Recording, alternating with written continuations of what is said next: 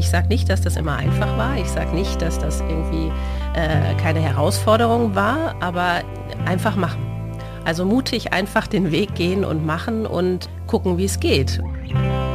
Du bist stärker als du ahnst. Lass dir von niemandem sagen, dass du irgendwas nicht kannst.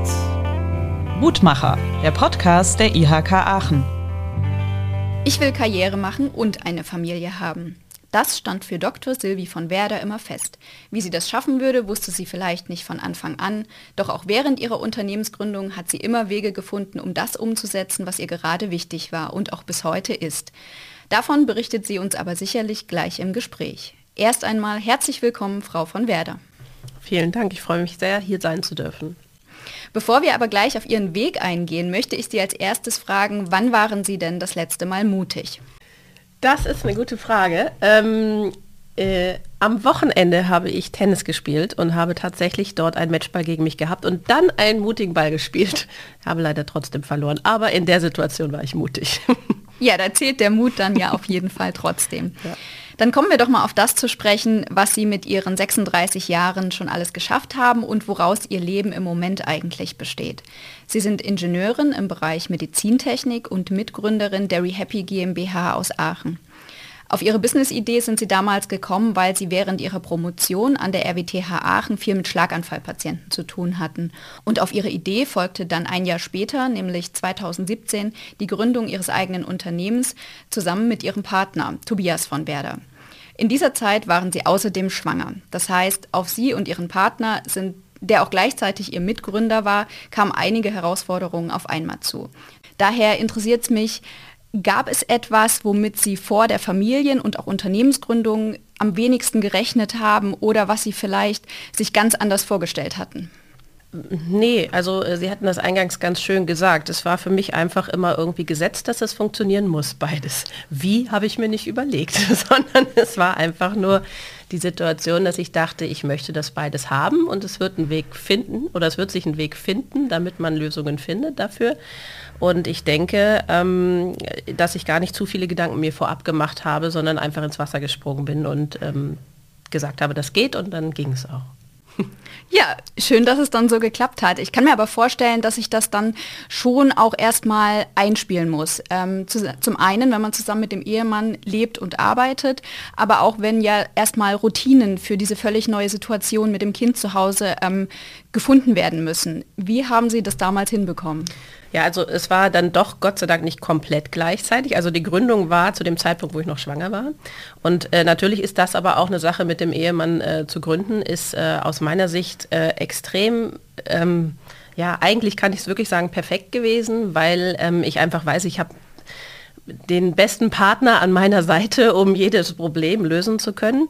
Und wir haben eben, als wir dann anfingen mit der Gründung, ähm, ja, erstmal die Situation gehabt, ich war noch schwanger, ja, aber konnten wir uns auch erstmal da entsprechend einspielen.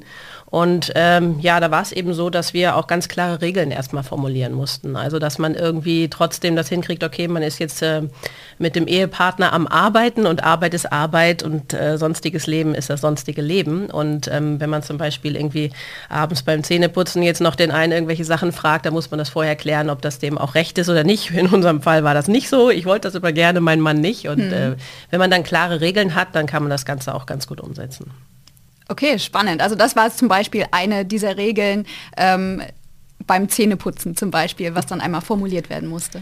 Ganz genau. In der Gründung ist man immer Vollzeit im, im, in der Idee, im Job, im Leben, aber gleichzeitig ist man ja, hat man ja das andere Leben auch noch. Und deswegen braucht man einfach irgendwie klare Regeln, dass man irgendwie dann auch die Work-Life-Balance trotzdem noch entsprechend umsetzen kann. Okay. Und hatten Sie denn jemals Bedenken, dass das, was da um was sie sich plötzlich gleichzeitig alles kümmern mussten, also sowohl familiär als auch beruflich, dass das gleichzeitig nicht funktioniert oder nur schwer machbar ist? Ähm, ich hatte das Gefühl, wie gesagt, nicht, weil ich einfach gesagt habe, das ist wichtig, das, das ist mir wichtig. Es ist mir eine Herzensangelegenheit, dass ich eine Familie gründe. Es ist mir eine Herzensangelegenheit, dass ich meine Idee in die Realität umsetze. Und ähm, das war einfach ohne äh, Zweifel an dieser Stelle gesetzt. Und das Wie ist, ich sage nicht, dass das immer einfach war, ich sage nicht, dass das irgendwie äh, keine Herausforderung war, aber ähm, einfach machen. Also mutig einfach den Weg gehen und machen und ähm, gucken, wie es geht und eben daraus lernen und eben jeden Tag irgendwie versuchen, ähm, wieder was Neues gelernt zu haben und zu gucken, wie man es dann mitnehmen kann, damit man dann sein Leben vielleicht noch besser strukturieren kann. Ja, gut, dass Sie da so rangegangen sind und den Weg so gegangen sind. Denn mit ReHappy, Ihrem Unternehmen, helfen Sie und Ihrem Team vielen Schlaganfallpatienten. Sie haben da eine App für die Nachsorge entwickelt, die die Patientinnen und Patienten informiert, begleitet, aktiviert, aber auch motiviert. Also sozusagen eine digitale Begleitung durch den Alltag. Warum ist denn so eine App überhaupt nötig? Also man muss sich das so vorstellen, wenn man einen Schlaganfall hat, von einem Tag auf den anderen ist das Leben mit einem Schlag, wie es so schön heißt, anders. Vielleicht kann ich nicht mehr äh, ganz normal eine Tasse zum Mund führen, vielleicht kann ich nicht mehr auch, ähm, bin nicht mehr so mobil, vielleicht habe ich auch Probleme mit der Sprache. Also es ist wirklich ein einschneidendes Erlebnis, selbst wenn die Einschränkungen gar nicht mal so groß sind, weil man einfach auf einmal einen Schlaganfall hatte. Und dann muss man danach ganz aktiv seinen, seinen Weg der Genesung angehen. Man muss irgendwie auf sich achten, man muss Lebensstilanpassungen haben, man muss die Therapie gut folgen, man muss seine Medikamente gut nehmen und es ist einfach sehr viel Mühen, die man auch auf sich nehmen muss. Und wir kennen das aus ganz vielen ähm, Gesundheitsbereichen, wo irgendwelche präventiven Maßnahmen gelten, wo pa äh, eben keine Patienten, sondern einfach gesunde Menschen irgendwie durch Motivation und Information in ihrem Leben begleitet werden. Und meine Idee war damals eigentlich, wenn wir das doch haben, wenn wir die Technik doch haben, wenn wir Aktivitätstracker haben, wenn wir Apps haben, warum nutzen wir das nicht für diejenigen, die es wirklich gebrauchen können, nämlich die wirklich diese Hilfe in ihrem Alltag nach so einem Schlaganfall dringend nötig haben. Und das war dann eben die Idee, mit der wir uns auf den Weg gemacht haben. Genau. Und sie sind durchaus erfolgreich damit, ähm, denn seit 2020 ist die App als Medizinprodukt der Klasse 1 zugelassen und über die Krankenkassen auch auf Rezept verfügbar. Und es war auch die erste Anwendung für die Schlaganfallnachsorge und die zweite digitale Gesundheitsanwendung in NRW überhaupt. Ich nehme an, dass das vielleicht auch gar nicht so einfach ist zu erreichen. Das können Sie vielleicht ähm, äh, besser sagen. Aber ist es so, dass Sie jetzt auf dieses Ergebnis stolz sind? Ja, doch, also ähm, man ist schon irgendwie, jetzt äh, demnächst haben wir den fünften Geburtstag von ReHappy, ähm, man, man blickt ähm, kann ich auch als Tipp geben, leider viel zu wenig oftmals zurück und sieht, was man schon alles hat und hat immer die nächste Aufgabe vor sich. Ähm, das ist, glaube ich, auf jeden Fall sehr lohnenswert. Wir sind eben äh, digitale Gesundheitsanwendung, das ist ja auch Novum äh, in Deutschland. Durch das digitale Versorgungsgesetz gibt es da eben die Möglichkeit, per App auf Rezept verschiedene Anwendungen auch in die Regelversorgung zu integrieren. Das bedeutet, äh, die Krankenkassen erstatten das und die Patienten können dann diese wertvollen Anwendungen dann auch im Alltag nutzen und zwar kostenfrei, weil das eben vollumfänglich erstattet wird. Und eben diesen Status einer digitalen Gesundheitsanwendung zu bekommen, das war ein sehr, sehr langer Weg. Ähm, Medizinprodukt ist das eine, was auch schon ein großer Meilenstein war, aber eben dann auch noch diese Listung als digitale Gesundheitsanwendung, weil man eben vom Bundesinstitut für Arzneimittel und Medizinprodukte entsprechend geprüft wird. Und das ist ein sehr, sehr äh, aufwendiger äh, Prüfprozess. Ähm, und das ist eben etwas, ähm, ja, was wirklich sehr viele Hürden mit sich bringt, wir aber sehr begrüßen, weil das eben auch die Qualität dieser Anwendungen sicherstellt und dann auch das Vertrauen in diese digitalen Gesundheitsanwendungen, die in der Regelversorgung jetzt mit und mit immer mehr ihren Weg sich bahnen. Gut, dass Sie nochmal darauf hinweisen, dass das eben auch auf Rezept äh, verfügbar ist, dass Ärzte diese App verschreiben können. Ich nehme an, dass das auch noch gar nicht so die breite Masse weiß. Genau, richtig. Also es gibt eben auch viele Ärzte, die darüber ähm, ähm, ja noch gar nicht in dem Sinne, vielleicht haben sie davon gehört, aber das noch nicht in der Praxis auch so leben, weil die Ärzte sind eben diejenigen, die das Ganze verordnen. Und ähm, ja, da sind wir als Hersteller alle gemeinsam dran, diese neuen Wege, die eben da sind und auch sinnvoll sind und innovativ sind, dann auch wirklich ähm, ja, in die breite Masse zu streuen. Okay. Und was ist es denn, was Sie so in Ihrer täglichen Arbeit am meisten antreibt? Ich sage immer so ganz, ähm, ja, es klingt jetzt wieder irgendwie so ein bisschen äh, besonders, aber es ist wirklich der Fall, dass die ähm, Patienten sind einfach unser Motor. Also wenn wir irgendwie ähm, ja, ähm, ein Feedback bekommen, vielen Dank, ohne euch wäre ich niemals so weit. Oder äh, wenn wir auch irgendwie mal ähm, ja, sehen, ähm, welches Alter die Patienten und äh, oder Patientinnen teilweise haben. Äh, man denkt immer, das ist so ein Ding, was nur irgendwie äh, ältere Menschen betrachtet oder beeinflusst, aber das ist eben an der Stelle nicht so. Ähm, da ist auf jeden Fall äh, einfach dieses, wir wissen, wofür wir es tun. Wir wissen, ähm, dass die Patienten eben uns antreiben. Okay. Und weil es thematisch so gut passt, ähm, möchte ich auch noch ansprechen, dass auch Rehab hier ein Mutmacherprojekt ins Leben gerufen hat. Ähm, was hat es denn damit auf sich? Ja, wir haben neben der äh, digitalen Gesundheitsanwendung oder Teil davon ist eben auch ein Webportal, wo wir eine Vernetzungsplattform unter dem Motto aufgebaut haben, wir sind mehr als unser Defizit, ähm, eben wo die Patientinnen und Patienten sich dann untereinander vernetzen können äh, und eben sich gegenseitig eben auch Mut spenden können und eben auch ins Machen kommen. Also es geht jetzt gar nicht grundsätzlich nur um diesen Community-Gedanken, sondern eben, dass jeder und jede Einzelne, die äh, Rehappy nutzen, eben mutig den Weg gehen sollen und für sich selbst ins Machen kommen, weil darum geht es eigentlich auch grundsätzlich bei diesen digitalen Gesundheitsanwendungen und insbesondere bei ReHappy, dass man für sich selbst den, den wirksamsten Weg findet und eben auch erkennt, was man selber für eine Rolle hat in dieser Bewältigung dieser krankheitsspezifischen Hürden, die man so zu, äh, ja, zu, zu, überspringen hat. Und ähm, genau, das ist das, ähm, was uns auch irgendwie immer noch antreibt, ja. Das glaube ich sofort, denn äh, es ist ja auch ungemein wertvoll, wenn die Menschen sich dann gegenseitig ermutigen können. Und ich würde ganz gern noch mal ein bisschen ähm, herauszoomen aus der Situation. Und zwar, wie würden Sie denn jetzt im Nachhinein die Rahmenbedingungen ähm, für, also sowohl in Deutschland als auch vielleicht hier in der Region Aachen, ähm, für die Gr Unternehmensgründung bei Ihnen damals bewerten? Gab es denn für Sie mehr Hürden oder mehr Unterstützung? Für Sie als weibliche Gründerin, aber vielleicht auch für Sie als werdende Mutter. Wie haben Sie das wahrgenommen? Ja, also ähm, grundsätzlich glaube ich, muss das immer eine intrinsische Motivation sein und darf nicht von vielen Dingen vom Außen irgendwie beeinflusst sein, ob man diesen Weg geht oder nicht. Ich möchte auf jeden Fall hier in diesem mutspendenden Podcast gerne dafür werben, diesen Weg zu gehen, weil es sich einfach unfassbar lohnt.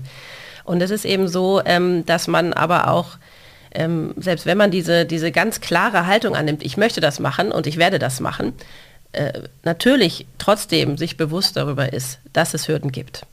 Es gibt viele Hürden in Deutschland. Es gibt wahrscheinlich in anderen Ländern einfachere Möglichkeiten. Aber jetzt zum Beispiel in dem Bereich äh, digitale Gesundheitsanwendung ist das auch besonders gut in Deutschland, jetzt das in die Regelversorgung zu, eben, eben überhaupt äh, in das Businessmodell einbauen zu können.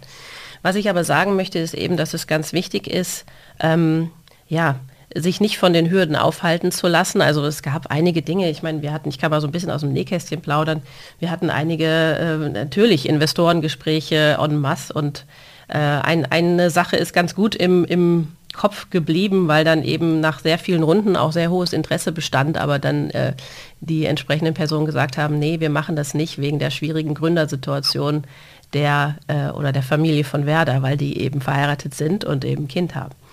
Ähm, deswegen darf man nicht in Rehappy investieren, so ungefähr. Oh. Ähm, also das, das gibt Dinge, wo man dann ähm, das wahrnimmt und lacht. Okay. Weil was soll man sonst machen? Ja. Und dann einfach eben sich umdreht und weitergeht. Also es gibt sehr viele Hürden. Ähm, ich würde sagen, dass in Deutschland ein Problem ist, dass ähm, die Fehlerkultur sehr, sehr viele, ähm, ja, wie soll ich sagen, ähm, Menschen, Innovationen, mutige Ideen zurückhält weil man irgendwie Angst davor hat zu scheitern. Und ich glaube, das ist so ein Ding, wo wir alle in der Gesellschaft zusammen irgendwie gut dran arbeiten könnten, wenn man irgendwie einfach das als Lernkurve sieht. Also wenn man dann zum Beispiel auch eine Gründung eben anstrebt, dass man sich da ja verwirklicht, aber auch unfassbar viel lernt. Und das ist eben am Schluss, selbst wenn es irgendwann vorbei ist, kein Scheitern, sondern das ist einfach ein Weg, den man gegangen ist, der, der anderen und egal welche Idee man hat, aber es ist immer irgendwas, was auch auf andere Menschen wirkt Mhm. Und ähm, es ist einfach lohnenswert, das auszuprobieren. Und am Schluss darf diese, diese Angst davor zu scheitern, diese Fehlerkultur, einen eigentlich nicht zurückhalten. Und das wäre irgendwie so ein Herzensanliegen von mir, dass das äh, irgendwie ja, in unserer Gesellschaft mehr Platz findet. Ja, ja, da kann ich nur zustimmen. Also sowohl im Bereich Gründung als auch darüber hinaus ist es ja durchaus so, dass es sich eigentlich meistens auszahlt, wenn man dann doch auch mal einen mutigen Weg geht. Zum Schluss möchte ich aber nochmal den Bogen spannen zu dem Thema, mit dem wir eingestiegen sind, nämlich berufliches und privates unter einen Hut zu bekommen. Deshalb meine Frage, wie gelingt es Ihnen denn heute, wo die Gründung, aber auch die Geburt Ihres Kindes schon einige Jahre zurückliegen? Ähm, es ist wie am Tag 1 eine Herausforderung, ähm, aber ähm, machbar. Also ähm, es ist einfach so, dass man ähm, sich gut strukturieren muss, dass man klare Regeln braucht. Wirklich, also das ist wichtig. Äh, äh, dass man nicht irgendwie alles komplett äh, vermixt. Äh, Wochenende muss auch mal Wochenende sein. Ähm, man muss auch mal nicht erreichbar sein. Ähm, äh, gleichzeitig ist es aber trotzdem irgendwie einfach unheimlich lohnenswert, den Weg so selbstbestimmt gehen zu dürfen. Und dafür bin ich auch sehr dankbar und bin auch meinem Mann sehr dankbar, dass wir das einfach so zusammen machen können. Okay, und gibt es etwas, wozu Sie Ihren Sohn später auf jeden Fall ermutigen möchten? Alles ausprobieren, was er möchte. Wenn er Schauspieler werden will, dann soll er das machen und weiß ich nicht was, nicht durch zu große Ideen zurückhalten alles machen, was geht. okay, dann drücke ich die Daumen, dass er sich später so auch wie Sie nicht von Zweifeln oder Hindernissen zurückhalten lässt. Und ich denke, dass Sie da nicht nur für Ihr Kind, ähm, sondern bestimmt auch für viele andere, die zumindest eine Idee für ein Produkt oder für ein eigenes Unternehmen im Kopf haben, da ein Vorbild sein könnten. Deshalb vielen Dank heute für Ihre Offenheit hier und dass Sie Ihre Geschichte mit uns geteilt haben. Sehr gerne. Und wenn auch Sie, liebe Hörerinnen und Hörer, Fragen rund um das Thema Gründung eines Unternehmens haben, melden Sie sich gern bei unseren IHK-Experten. Alle Informationen gibt es unter www.ihk.de slash Aachen slash Gründung. Ich hoffe, wir hören uns in der nächsten Mutmacher-Folge wieder, wenn wir eine weitere interessante Persönlichkeit aus der Region vorstellen. Bis dahin. Du bist stärker als du ahnst. Lass dir von niemandem sagen, dass du irgendwas nicht kannst.